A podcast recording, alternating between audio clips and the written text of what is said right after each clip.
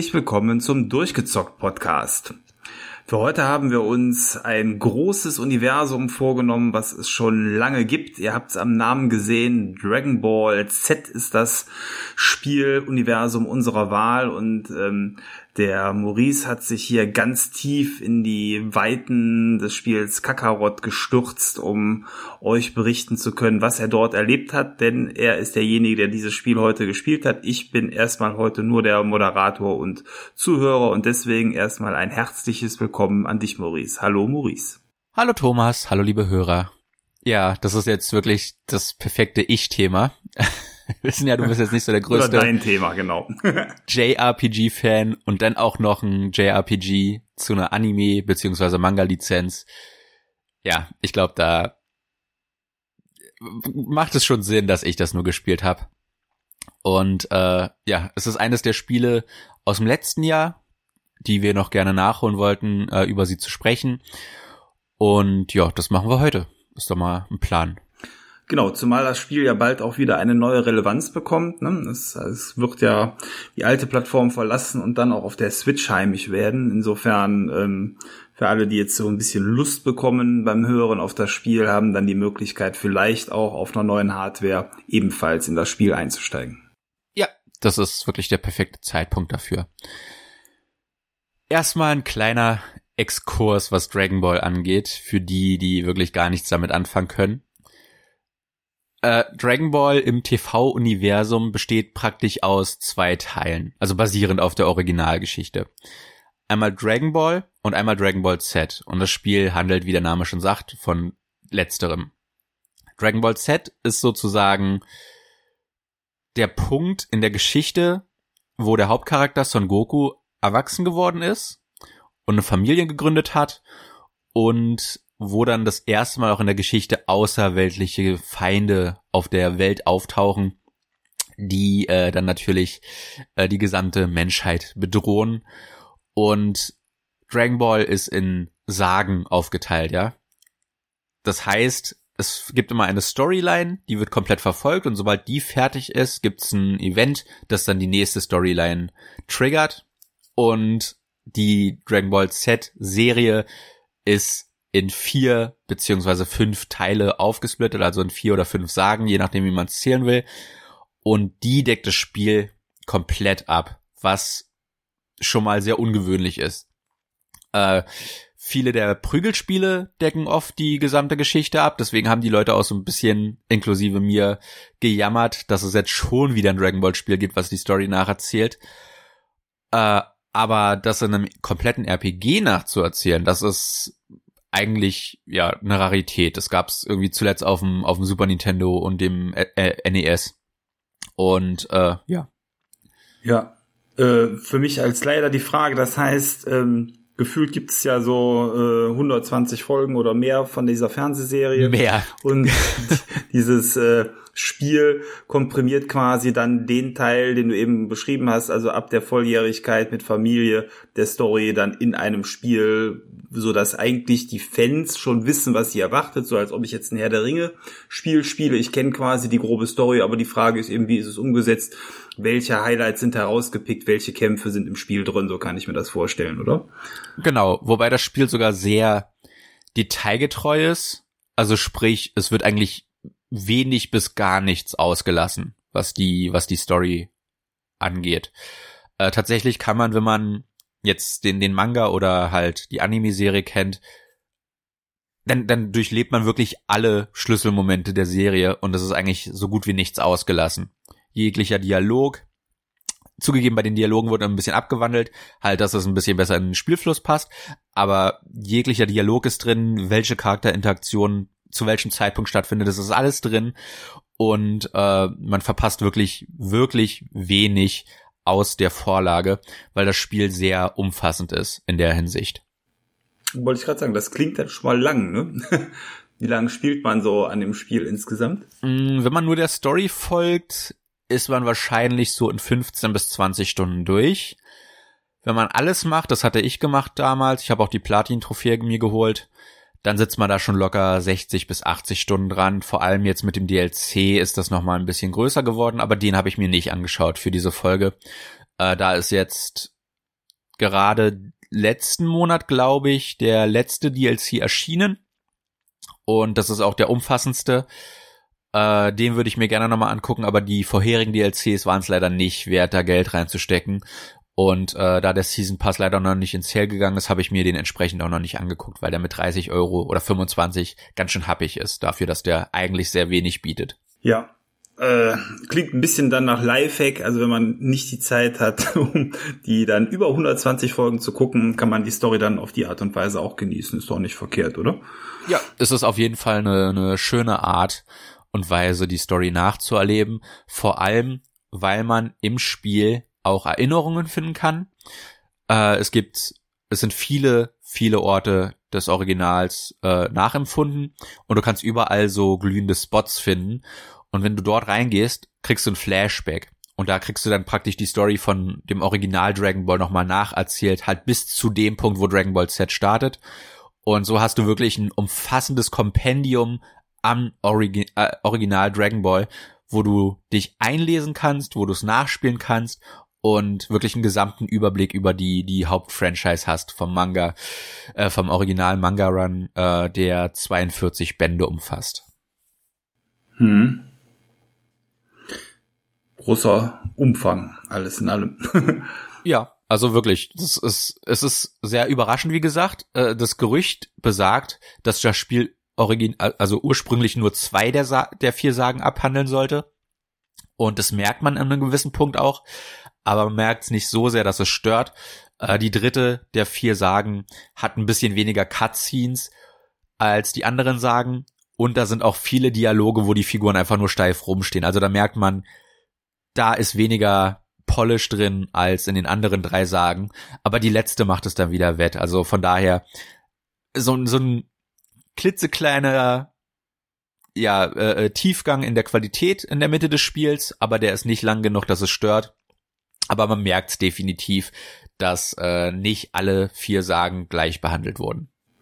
Ja, das ist ja häufig schon mal das Problem, ne? Im Fertigungsprozess von so einem Spiel auch. Vielleicht ist die Zeit auch einfach ausgegangen oder es muss da rauskommen, dass da äh, einfach gewisse Teile dann eher fertiggestellt waren oder eben für die Mitte des Spiels dann gar nicht mehr so die Zeit übrig geblieben ist. Ja, ja, aber es ist, es ist trotz allem sehr viel Inhalt drin, vor allem weil sie auch viele, viele Sidequests reingepackt haben, die dann äh, äh, eigene Geschichten erzählen. Und ähm, ja, die verfeinern alle so ein bisschen die Figuren. Man trifft dann immer wieder auch äh, äh Charaktere mehrfach, die dann ihre Geschichte weitererzählen. Und manchmal ist das nur so eine Kleinigkeit wie, äh, da ist eine Dame, die äh, macht Lieferungen, Lebensmittellieferungen und die wird dann immer von Gegnern angegriffen. Und wenn du sie rettest, dann kriegst du ein neues Kochrezept äh, von ihr. Und das ist dann auch halt auch eine der Nebenaufgaben. Und Kochen nutzt du zum Beispiel dafür, um äh, kurzzeitige Stat-Boosts zu bekommen. Zum Beispiel mehr Erfahrungspunkte, mehr Angriff, bessere Verteidigung, stärkere Spezialangriffe, je nach Rezept dann. Und äh, dann kannst du natürlich auch für die Rezepte entsprechend angeln gehen oder in der Welt dann halt auch kleine glühende Spots finden, wo du dann halt so weitere äh, Zutaten bekommst oder dir die auch in Shops kaufen, äh, äh, ja, in Shops zulegen. Und so hast du denn schon für diese kleine Sidequest, ja, die sich nur ums Kochen dreht, so viel außen drum rum, wo du Material dazu finden kannst, dass es halt schon Zeit streckt, aber halt natürlich das Spaß macht und das natürlich aber auch an äh, Trophäen gebunden ist äh, und man da dann als Komplettierer natürlich auch entsprechend alles macht und auch zu sehen bekommt. Ja, das ist ja immer äh, gerade wenn man so ein Spiel komplett spielen äh, will, dann dann schön, wenn es dann sich auch komplettieren lässt an der Stelle und nicht zu zu nervig wird. Ja, es ist wie gesagt ein vollgepacktes Spiel und es ist ein JRPG.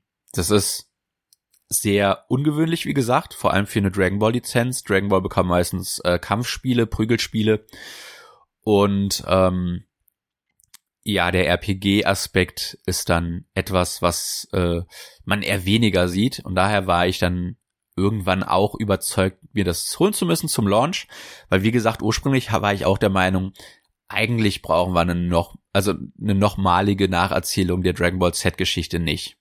Ich habe da auch ein bisschen mit den Augen gerollt, als es angekündigt wurde, will ich gar nicht abstreiten. Aber dann eine Woche oder so vor Release, äh, okay, vielleicht einen Monat vor Release, eher gesagt, haben sie den, den, das Introfilmchen gezeigt. Und das hat dann aus vollen Nostalgierohren geschossen. Es ist nämlich das Chala Hate Chala, das, das TV-Opening komplett mit Spielgrafik nochmal nacherzählt. Und es sind wirklich viele, viele Szenen einfach drinne, die du aus diesem alten Anime-Intro kennst, mit der bekannten Musik, was auch nicht oft passiert in Anime-Spielen. Oft kriegst du da den 0815 Generic Rock Musik. Aber hier haben sie wirklich tatsächlich mal den, den Soundtrack lizenziert aus der Serie. Und dieses Intro zu sehen in Spielgrafik war dann der Tropfen, der das fast zum Überlaufen gebracht hat, wo ich dann gesagt habe, okay, ich muss das Spiel spielen. Es ist gerade hier Nostalgie pur. Und jemand hat auf YouTube sogar das Intro genommen und dieses deutsche Titelmelodie drunter geschnitten und es passt perfekt. Und äh, ja, ab dem Punkt war ich an das Spiel verkauft. Ja, wobei ich auch sagen muss, ähm, wenn äh, auch wenn die Story halt schon bekannt ist und das schon ein paar Mal verpackt worden ist, ist ja auch immer die Frage, wie viel Zeit ist vergangen, seitdem es da die letzte Auflage in der Form gab und äh, wenn du mir jetzt sagen würdest, ich bleib bei dem Beispiel von eben, ich mache jetzt noch mal ein komplett neues Herr der Ringe für euch und äh, das zum Beispiel dann in so einer Engine wie Valhalla würde ich gerne nehmen und noch mal spielen. Also alle paar Jahre kann man sich äh, auch eine bekannte Geschichte dann noch mal antun, wenn dann eben die Technik dann vielleicht auch was weiter ist und insgesamt einem alles noch mal schöner präsentiert wird. Ja, das Problem ist da nur, dass Dragon Ball ja eigentlich keine Geschichte erzählt, sondern einfach nur eine Eskalation von Kämpfen. Und das ist, glaube ich, der Punkt, weshalb viele das stört. Wie gesagt, es gibt vier Sagen und entsprechend gibt es vier Endbosse, auf die man zuarbeitet. Und dazwischen sind halt viele, viele Kämpfe. Und die Story ist eigentlich Schrott. also bin ich ganz ehrlich, okay. ich glaube, ich mache mir jetzt gerade viele Feinde in der Dragon Ball Welt, aber ich finde die Story ist ab Dragon Ball Z super langweilig und eigentlich nur eine Eskalation an Schwierigkeit. Oh, da tauchen jetzt neue Gegner auf und sie bedrohen die Welt.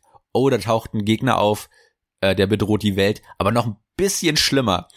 Oh, da ist schon wieder ein Gegner und der bedroht die Welt schon wieder, aber noch ein bisschen, bisschen härter als vorher. Und das ist dann, ja, die Eskalation. Und äh, das war im Original Dragon Ball besser, meiner Meinung nach. Aber sie mussten ja die Serie fortführen, weil sie Geld produziert, ne? Und entsprechend äh, findet dann einfach nur noch eine diese Eskalation statt. Und die ist, wenn man sie liest, schon spannend, weil die Kämpfe gut gemacht sind. Aber vom reinen Handlungsinhalt finde ich sie oft ziemlich schwach.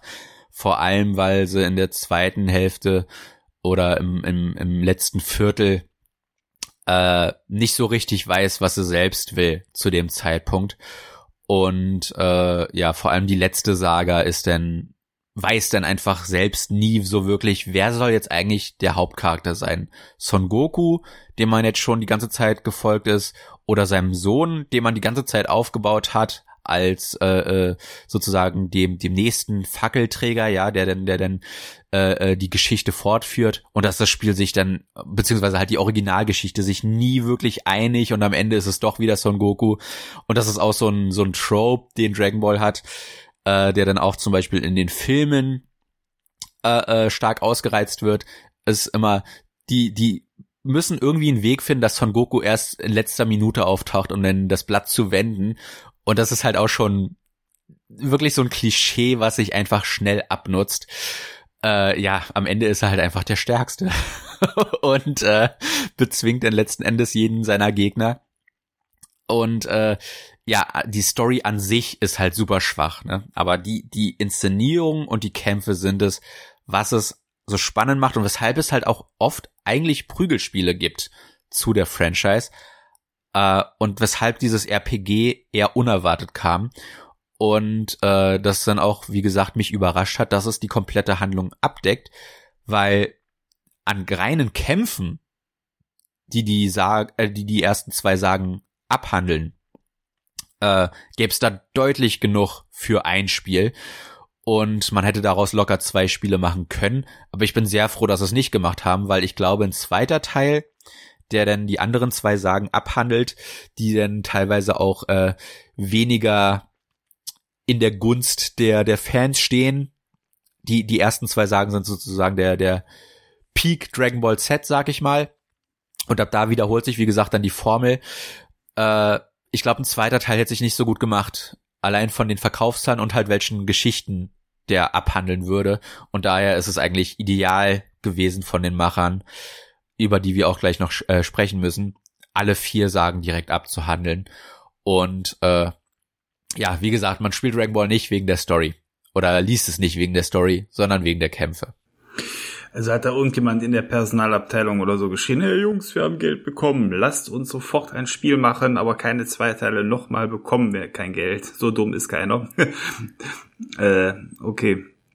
Aber ist ja dann äh, für den Fan vielleicht auch wirklich gut, wenn man da nicht eine Sache zweigeteilt bekommt und äh, alles dann in einem Rutsch präsentiert hat. Äh, manchmal verwässert ja auch einfach sowas, wenn man es dann zu weit aufteilt irgendwie. Ja, und wie gesagt, dadurch hast du halt in einem Spiel dieses komplette Kompendium. Du hast die Nacherzählungen in den, in den Erinnerungen an das Original Dragon Ball komplett, kannst du es dir durchlesen. Sogar mit kleinen Bildchen aus der Anime-Serie. Und dann hast du noch die komplette Dragon Ball Z Storyline. Das heißt, die gesamte Geschichte, die vom äh, äh, Erschaffer Akira Toriyama erdacht wurde damals. Wie gesagt, alle 42 Bände sind in irgendeiner Art und Weise in diesem Spiel drinne. Und das ist einfach wahnsinnig viel. Also wie viel du da nachlesen kannst. Du hast auch für jeden, also du hast sozusagen ein Handbuch im Spiel und da kannst du dann, wie gesagt, diese Erinnerungen nochmal nachlesen. Du kannst alle Cutscenes nochmal nachschauen und du hast für jeden Charakter in jeder seiner Phasen, also je nachdem wie er in welcher Saga stand, äh, weil die werden ja auch älter mit der Zeit, ne? Hast du denn in dem Kompendium wirklich äh, äh, die Nacherzählung, was der Figur passiert ist, wie sie steht zu den anderen und so weiter und so fort. Das ist so ein, das ist sozusagen der, der spielbare Dragon Ball Z Almanach. Das ist, das ist einfach der helle Wahnsinn, was da alles im Spiel drin ist. Und das hätte gar nicht sein müssen. Aber dass sie es gemacht haben, ist halt so ein dickes Plus, so, so ein fetter Bonus einfach für das Spiel, äh, dass es sich für alle Fans meiner Meinung nach lohnt, da mal reinzugucken. Das ist doch erstmal eine starke Empfehlung dann. Ja. Und ja. dann kommt ja noch der spielerische Aspekt. Und der ist ein bisschen zwiegespalten aufgenommen worden. Mir hat's wahnsinnig gut gefallen. Wie gesagt, ich habe mir die Platin-Trophäe geholt. Und das Ding ist, es kann sein, dass du die Macher sogar kennst. Das sind nämlich CyberConnect 2, die damals, äh, ich weiß leider nicht mehr, wann das war, Azuras Wrath gemacht haben. Hast du das gespielt?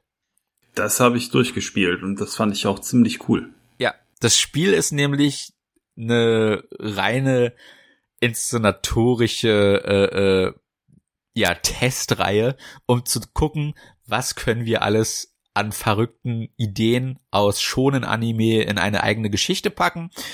Und äh, ja, schonen, das ist sozusagen die eher an Jungs gerichte Comic-Richtung äh, beziehungsweise Manga-Richtung, ja, sonst, sonst gehen mir auch noch die Manga-Fans an Hals. Äh, und da ist Dragon Ball natürlich dann an der an der Sturmfront, ne? Das ist einer der der bekanntesten Manga, einer der bis heute auch irgendwie fortgesetzt wird. Dragon Ball Super ist äh, somit das aktuellste und der Film Dragon Ball Super äh, Broly, ich weiß nicht, ob der noch einen längeren Namen hat. Äh, normalerweise haben die japanischen äh, äh, Dragon Ball Namen alle viel zu lange Namen und die werden im Westen so super kurz abgekürzt. Und ähm, ja, das ist, es ist wirklich eine Franchise, die sich bis heute gehalten hat. Und da kommen dann die, die Azuras Wrath-Macher, wo wir auch, glaube ich, damals in unserem Gamer-WG-Podcast gesagt haben, Andreas und ich, das, das ist die perfekte Vorlage für ein Dragon Ball-Spiel. Die kommen jetzt einfach daher und machen's.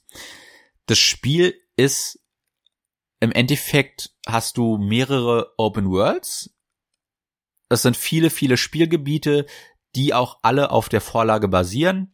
Du kannst in die westliche Hauptstadt kommen, wo die Capsule Corporation, wo du die findest. Du kannst äh, in den Quittenwald, wo du dann auch der, der Quittenturm steht, den kannst du auch erklimmen, beziehungsweise hochfliegen.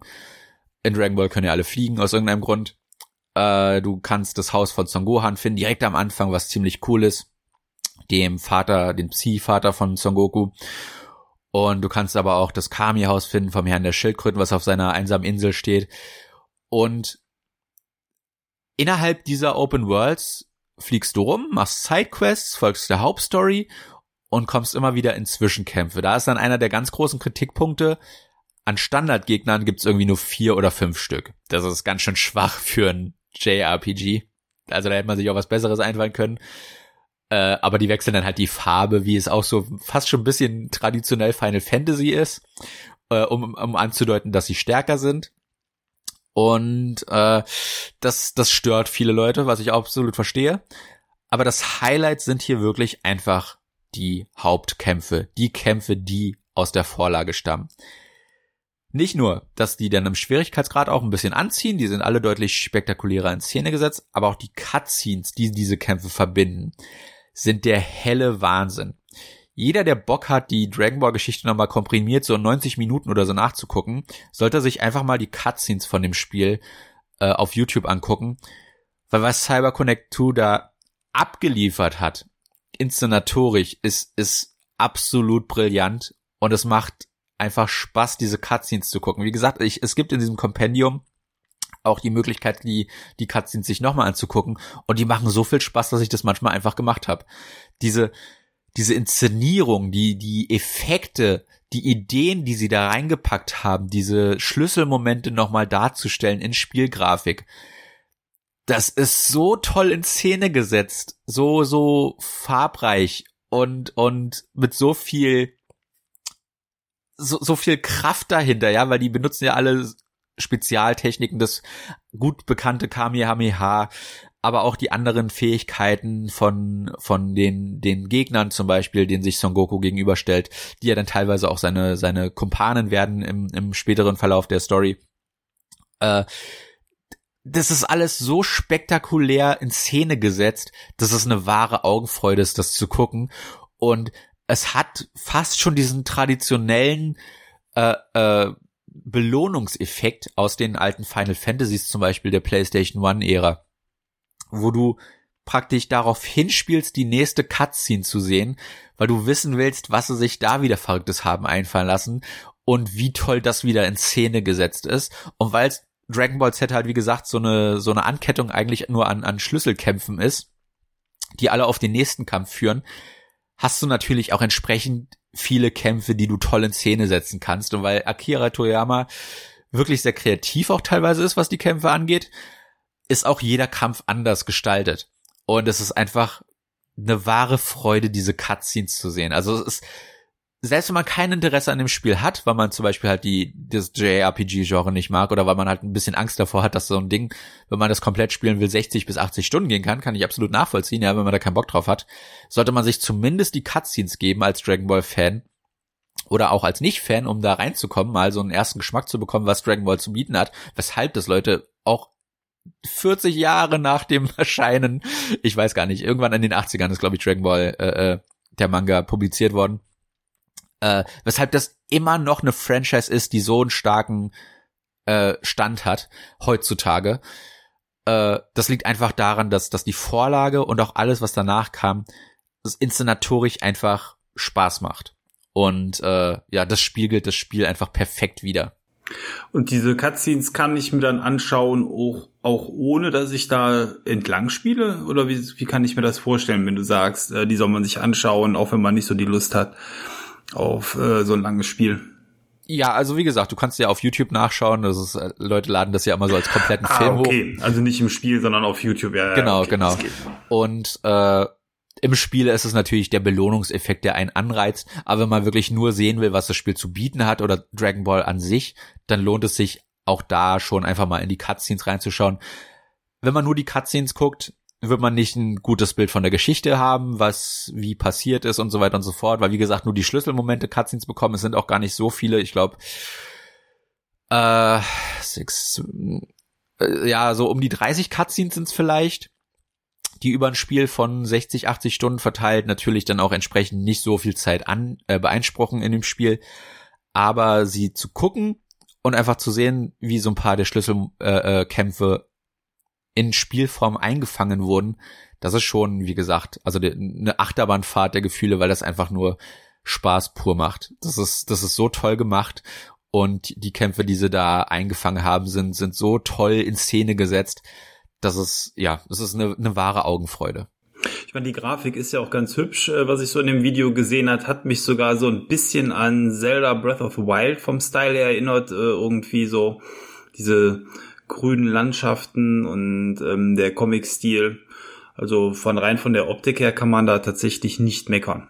Ich glaube, das Flair der Serie, was ich so bisher schon selber mal gesehen habe, ist da ganz gut aufgefangen, äh, eingefangen. Ja, da muss man jetzt zu sagen, dass die Hintergründe in Dragon Ball eigentlich immer sehr generisch sind. Der generische Wald, die generische Steppe, die, die, das, das generische Felsmassiv und äh, die hat das Spiel wirklich sehr gut eingefangen, denn die Oberwelten wirken alle sehr generisch, außer man ist jetzt gerade an, an bestimmten Szenen aus der Welt, wie gesagt, äh, dem Kami-Haus zum Beispiel, äh, vom Herr der Schildkröten äh, oder die Capsule Corporation, aber die Welt an sich, also alles außerhalb der Städte ist sehr, sehr generisch. Und es könnte aus jedem Anime-Spiel stammen, wenn da nicht im, im, im Zentrum des Bildes die Anime-Figur stünde.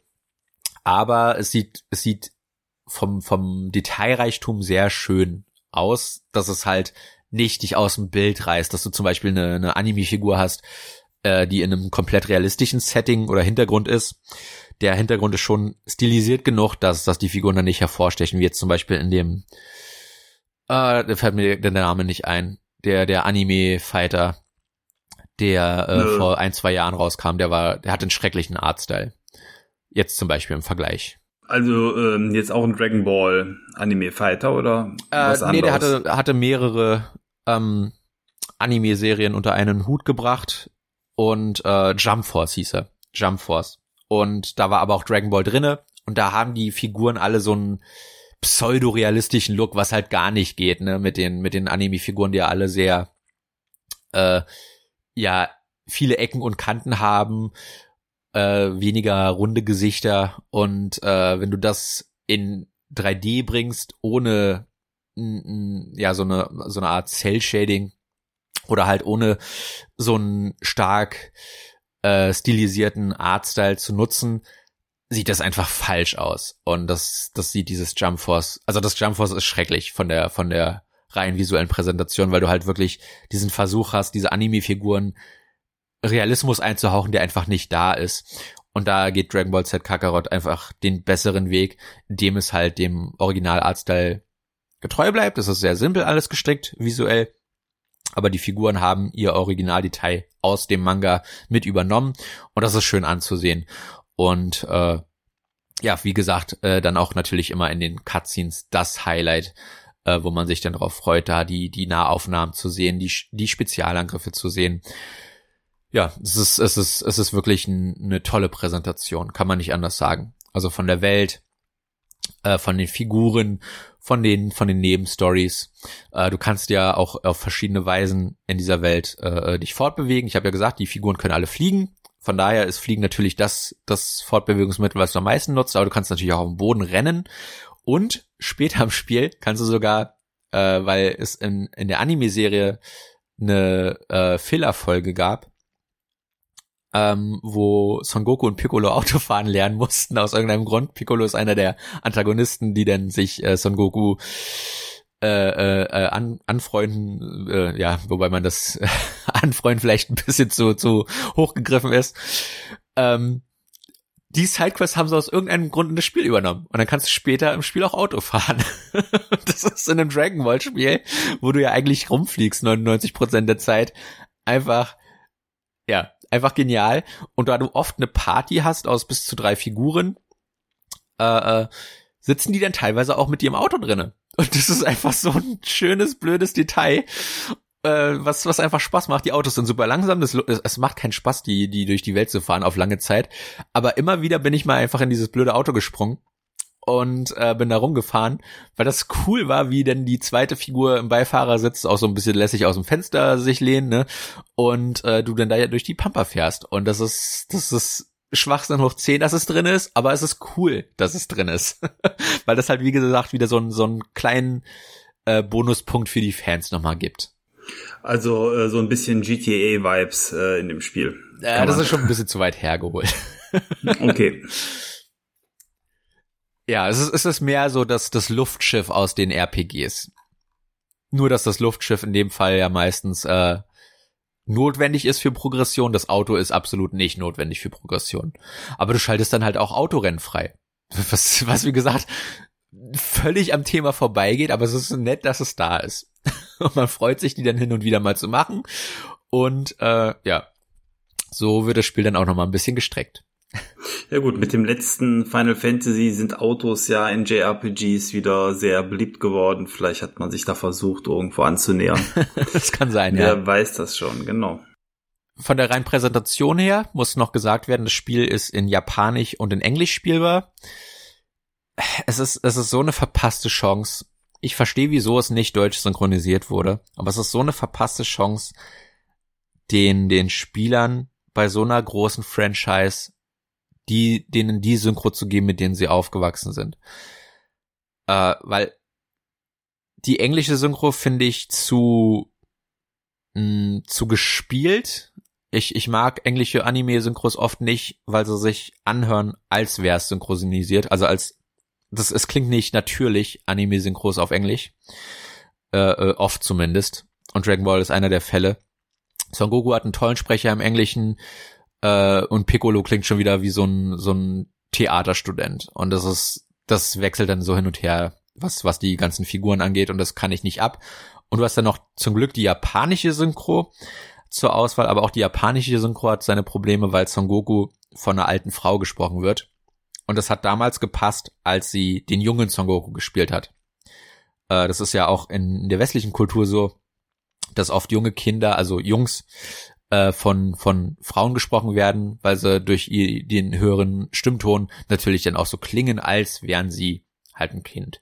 Und äh, also gespielt, ja. ich will jetzt nicht sagen, dass Frauen wie Kinder klingen. Ähm, das Problem ist, dass Dragon Ball, dass die Macher sich damals entschieden haben, diese Dame auch den erwachsenen Son Goku sprechen zu lassen. Und äh, er spricht dann aber auch seine Kinder. Und entsprechend klingen drei der Figuren alle gleich.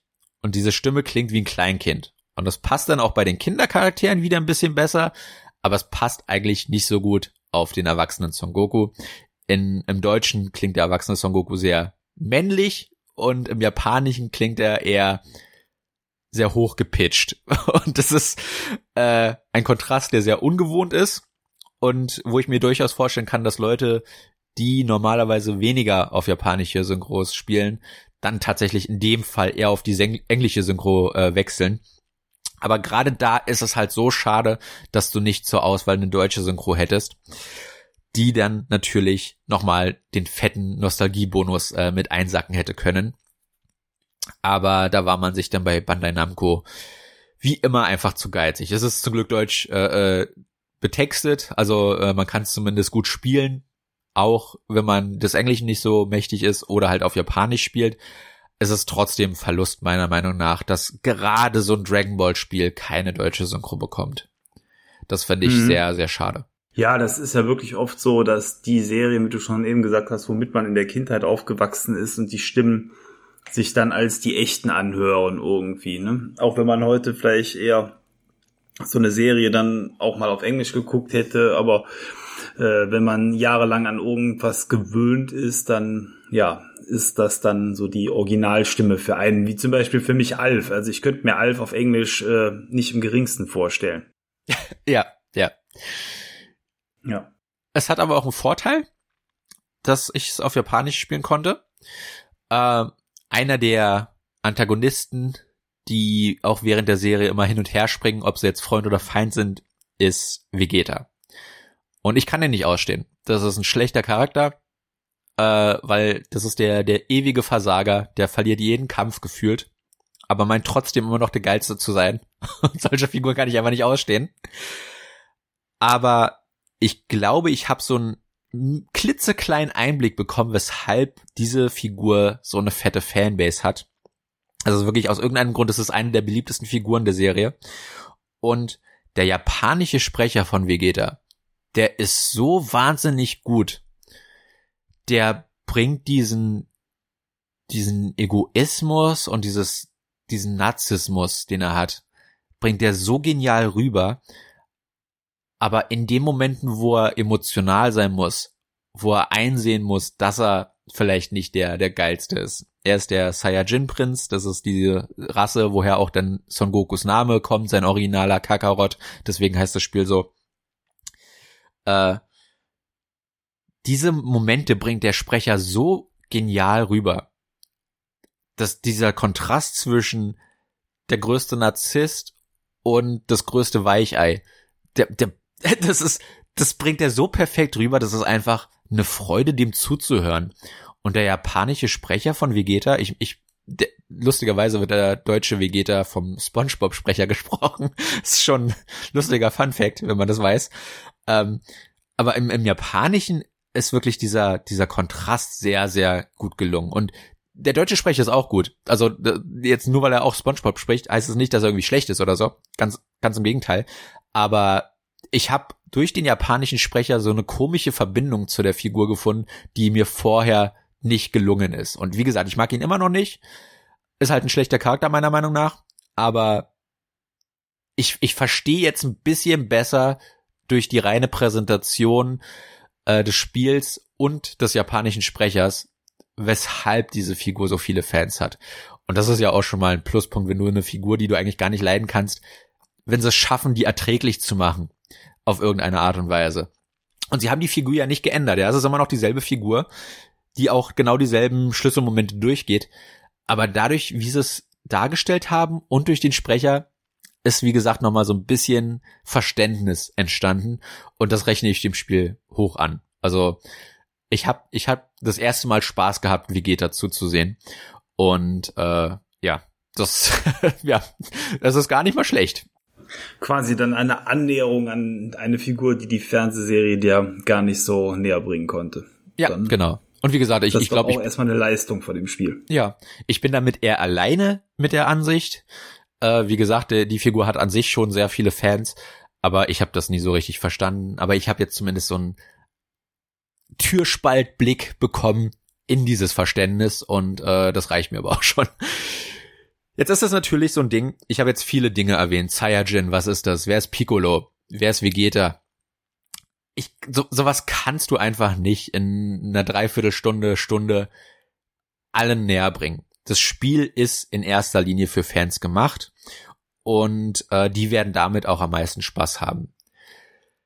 Du hast viele Figuren, die du spielen kannst im Spiel. Insgesamt gibt es sieben Hauptfiguren, die du spielen kannst, plus sieben Nebenfiguren, die dich zusätzlich deiner Party anschließen können, die du aber nicht selbst spielen kannst. Leider Gottes fällt darunter auch C18. Äh, visuell meine Lieblingsfigur aus Dragon Ball. Einfach mal googeln. Äh, vielleicht nicht. Je nachdem, was man für Bilder erwartet, könnte man da erschreckt werden. Ähm, aber äh, du hast entsprechend auch eine große Konstellation an Figuren, die du dir dann später auch zusammenstellen kannst, die du alle aufleveln kannst. Und ähm, ja, du hast halt auch viel Inhalt dadurch, dass halt, wie gesagt, auch viele Nebenquests im Spiel drinne sind, dadurch, dass du die komplette Dragon Ball Z Story nacherzählt bekommst.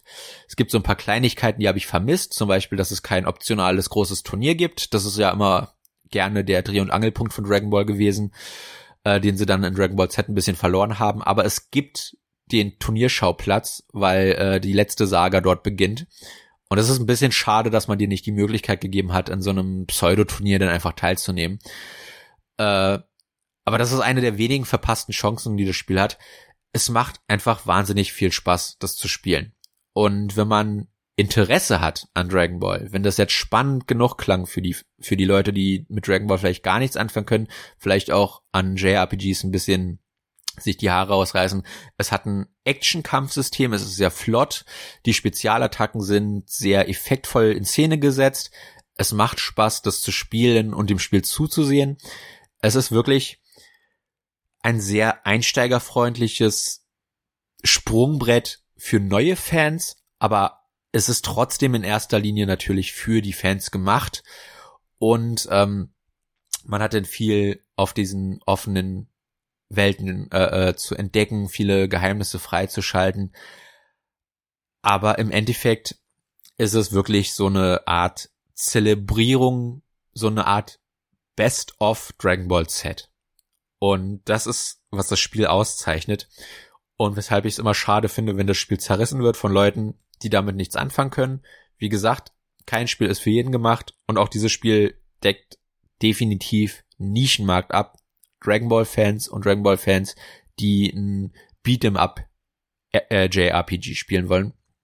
Das ist schon mal, damit hast du zwar quasi die Fanbase doppelt gespalten und äh, wenn man aber dafür zugänglich ist, wenn man dafür empfänglich ist, wenn man offen ist, so einem Spiel äh, eine Chance zu geben, wenn man vielleicht auch Azura's Wrath kennt und äh, weiß, was Cyber Connect 2 da an Inszenierung reinpacken können, dann würde ich es auf jeden Fall empfehlen, dem zumindest mal eine Chance zu geben. Und es ist ja jetzt auch aktuell möglich, das auf allen Geräten zu spielen. Wie gesagt, äh, das Spiel wurde jetzt auch für die Switch angekündigt äh, auf der E3. Damit ist wirklich jedem Spieler die Möglichkeit gegeben, an dieses Spiel zu kommen. Auch auf dem PC ist es verfügbar. Und ähm, wenn man die Chance hat, dazu zu schlagen, das sollte, das ist ein Bandai Namco-Spiel, die gehen relativ schnell ins Sale, sollte man dem Spiel auf jeden Fall mal eine Chance geben, weil es macht verdammt vieles richtig. Und ich glaube, jeder Dragon Ball-Fan, der sich an den Kämpfen und der Inszenierung erfreut, wird hiermit seinen Spaß haben. Und man kann, wie gesagt, sich den Spaß auch selbst aufteilen, ob man jetzt 15, 20 Stunden in die Story nur steckt oder ob man wirklich alles macht äh, und alles sehen möchte, was das Spiel zu bieten hat. Da bekommt man auf jeden Fall äh, den, den Spielwert auch, äh, äh den man dann eingezahlt hat, entsprechend ausbezahlt. Und äh, ja, in meinen Augen ist es ein sehr zu empfehlendes Dragon Ball Spiel, das Fans und Newcomer glücklich machen sollte. Ja, das äh, klingt nach einer ganz klaren Empfehlung für Leute, die es mögen oder mögen könnten. Ne? so dieses äh, nicht für die Masse, aber wer weiß, was ihn erwartet, wird damit Spaß haben. Ne? Ja, ja, auf jeden Fall, auf jeden Fall. Das ist so mein mein Fazit. Ich bin jemand, wie gesagt, ich mag das Original Dragon Ball.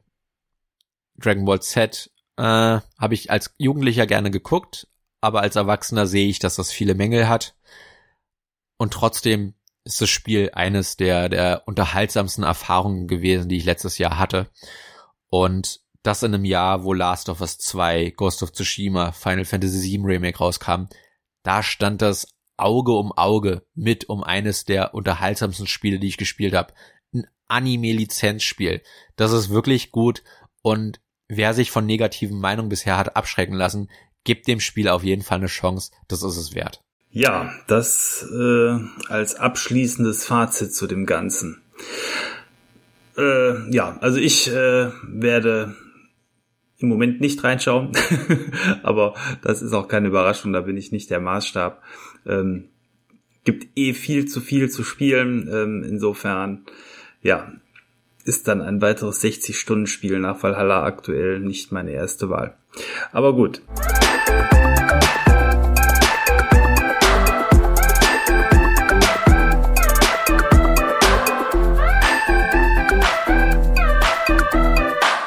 Diese Folge ist damit quasi äh, zu Ende. Ähm, als Ausblick, äh, was wir demnächst noch machen wollen, ist auf jeden Fall, dass wir, du hast eben Ghost of Tsushima schon erwähnt, da wollen wir irgendwann, wenn ich da soweit bin, äh, drüber sprechen. Ich glaube, du hast auch noch ein anderes Spiel in petto, was du äh, schon äh, durchgespielt hast, wo du genauso wie heute dann ähm, quasi den, äh, ja, den, den, den Hauptberichterstatter geben kannst. Ja, das Yakuza Like a Dragon. Das ist ein wundervolles Spiel, was auf jeden Fall besprochen werden muss.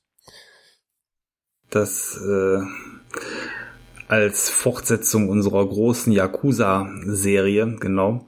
Ja, und ansonsten mal schauen, was demnächst noch kommt. Vielleicht schiebt sich auch noch mal was Kleineres dazwischen. Wobei äh, ich zumindest schon nach der Spielzeit, die ich jetzt in Ghost of Tsushima verbracht habe, sagen kann, dass das Spiel zumindest nicht den Umfang haben wird wie ein Valhalla.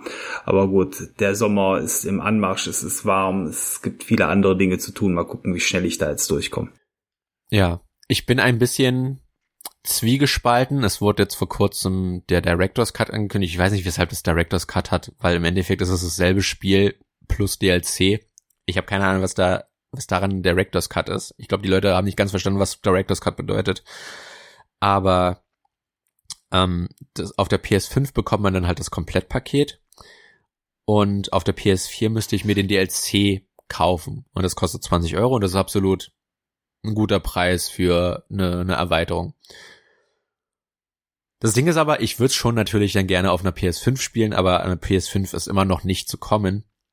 Und ich habe auch nach wie vor Bock, das Spiel nochmal durchzuspielen. Und das wäre ja natürlich der perfekte Aufhänger gewesen, das dann nochmal in seiner Gänze zu spielen. Weil wenn ich jetzt in den DLC einsteigen würde, wenn der demnächst rauskommt, ähm, ich bin ja komplett aus der Steuerung raus. Und da müsste ich erstmal wieder reinfinden. Und da müsste der DLC ja natürlich entsprechend auch gebalanced sein für Leute, die vielleicht eine längere Auszeit hatten.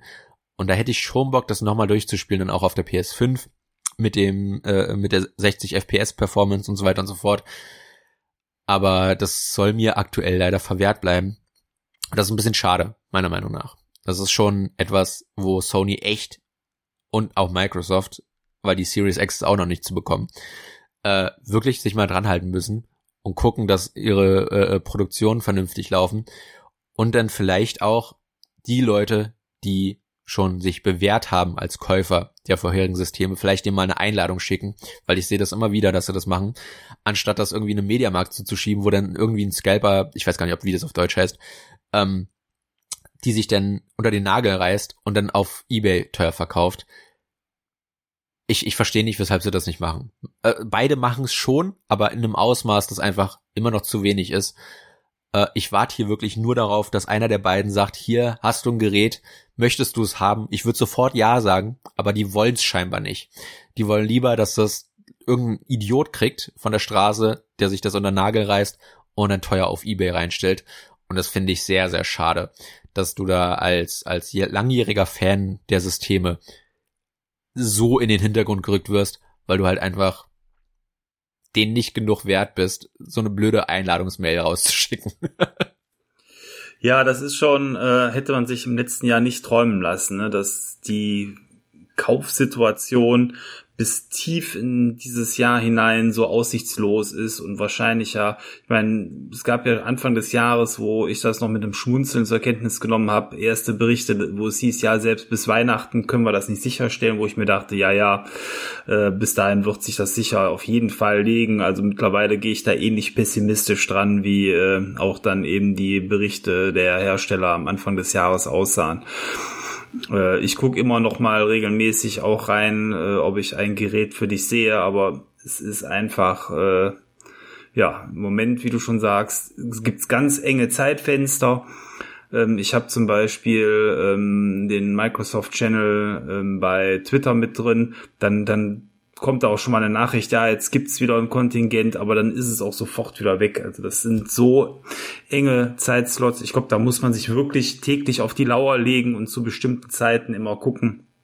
Dann hat man schon eine Chance gehabt, äh, gegebenenfalls mit ein bisschen Glück, aber äh, ja, äh, eigentlich müsste man ja sagen, man geht in den Laden und kauft sich so ein Gerät zum normalen Preis. Aber das wird wahrscheinlich dieses Jahr tatsächlich so ohne weiteres erstmal nicht möglich sein. Und äh, Weihnachten wird's ja auch nicht verbessern, ne? wenn dann ähm, für viele vielleicht wegen Geschenken oder Weihnachtsgeld das Geld dann auch wieder etwas lockerer sitzt, ja. wird das, kann ich mir vorstellen, die Situation eh nochmal weiter wieder anheizen, anstatt da eine Verbesserung herbeizuführen.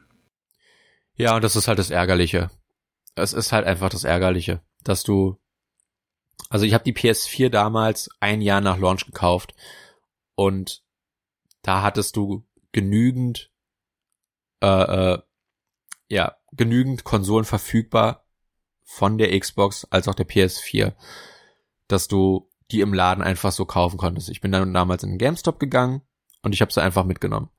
Und das ist heute leider nicht möglich. Klar, mir ist die Situation absolut bewusst. Das ist nicht das Problem. Ja, mein Problem ist nicht, dass es zu wenig Konsolen gibt. Mein Problem ist, wie sie an den Mann gebracht werden. Dass du, dass du da praktisch ein Lotto losziehen musst, um, um an eine Konsole zu kommen. Und äh, ja, die du dann zum unverschämten doppelten Preis äh, ja, genau. kaufen darfst. Ne? und äh, das, das kann es einfach nicht sein. Da, da hätte man sich vorher bessere Distributionswege überlegen müssen und vielleicht einfach mal auf deren offiziellen Kanälen sagen müssen, jeder darf sich eine bestellen, solange der Vorrat natürlich reicht, ne? Aber nicht mehr als eine. Und wenn du dann teilweise siehst halt, was diese Scalper an Fotos hochladen, ne, wo sie 30 äh, PS5 und Xbox Series X äh, äh, lagern haben und nur darauf warten, dass ein Depp den den Abzug äh, drückt, weil er nicht mehr abwarten kann, sich so ein Gerät zu beschaffen und dann ein Tausender hinlegt dafür, das ist einfach nur schlechtes Business meiner Ansicht nach. Und das, das kann ja auch Sony und Microsoft nicht recht sein, dass da Konsolen rumstehen, die theoretisch jemand haben könnte, ja, dass er deren Nummern hochpushen könnte, aber einfach da niemand rankommt. Und ich glaube, das war von beiden undurchdacht, dass es nicht von Anfang an so gemacht haben. Hey, wir gucken mal, wie aktiv seid ihr? Und dann läuft das. Es ist lustig, dass ich das sage, weil ich mag dieses Tiersystem ja eigentlich gar nicht. Aber dass du zumindest die Möglichkeit hattest, oder hättest, besser gesagt, äh, äh, an so ein Gerät zu kommen, wenn, wenn Microsoft und Sony sehen, hey, das ist jemand, der spielt viel auf unserer Konsole, ja. Und es ist ja jetzt nicht so, als würde ich wenig spielen. Äh, dem schicken wir mal so einen Invite. Und wenn ich zumindest einen Invite bekommen hätte, ja, selbst wenn ich am Ende keine Konsole bekommen hätte, wüsste ich jetzt zumindest, dass ich die Chance hätte, an eine zu kommen. Und die ist ja aktuell fast ein Jahr nach Launch immer noch nicht gegeben, diese Chance. Und das ist, das ist einfach armselig. Ich habe gerade mal geguckt, bei Amazon kannst du jetzt aktuell eine PlayStation 5 kaufen für 1044,99 Euro, aber für den dicken Preis ist dann natürlich Ratchet Clank zumindest schon dabei. Äh, ja, Immerhin. Also so, so, so sieht's im Moment aus. Äh, eine Xbox Series X kannst du für 475 Euro kaufen im Moment. Also das äh, wäre dann zumindest schon mal äh, wieder eine Ansage. Ja. Wobei mich das schon fast wundert, dass die eben dementsprechend so äh, günstig ist. Nicht, dass die gebraucht ist. Wurde zwar da gerade nicht angezeigt, aber ja. Ja, die so Series S ist interessanterweise, also die scheinen sie zu Genüge produziert zu haben, weil die kriegst du, also ich ja. sehe jetzt zum Beispiel auf Amazon für 280. Das sind ja nochmal 20 Euro vom, äh, von der Preisempfehlung. Und das geht ja.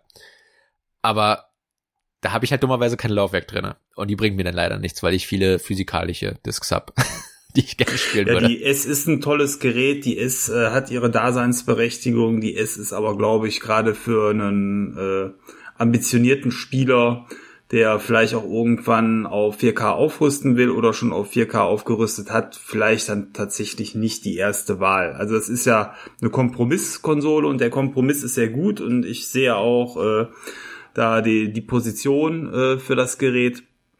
Aber äh, ja, ich glaube, jeder, der so ernsthaft wie wir die Sache betreibt, will dann eigentlich auch nicht das abgespeckte Gerät haben, sondern das, das komplette.